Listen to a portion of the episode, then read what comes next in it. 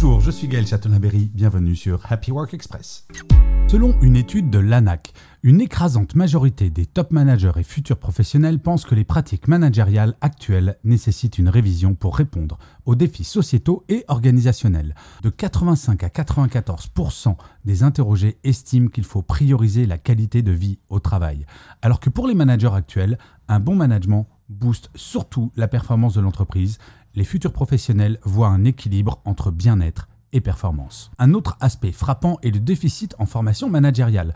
Plus de la moitié des top managers et un tiers des futurs managers sentent qu'il manque de formation adéquate. Bien que les compétences managériales soient un critère clé de recrutement, peu pensent que les écoles les développent efficacement.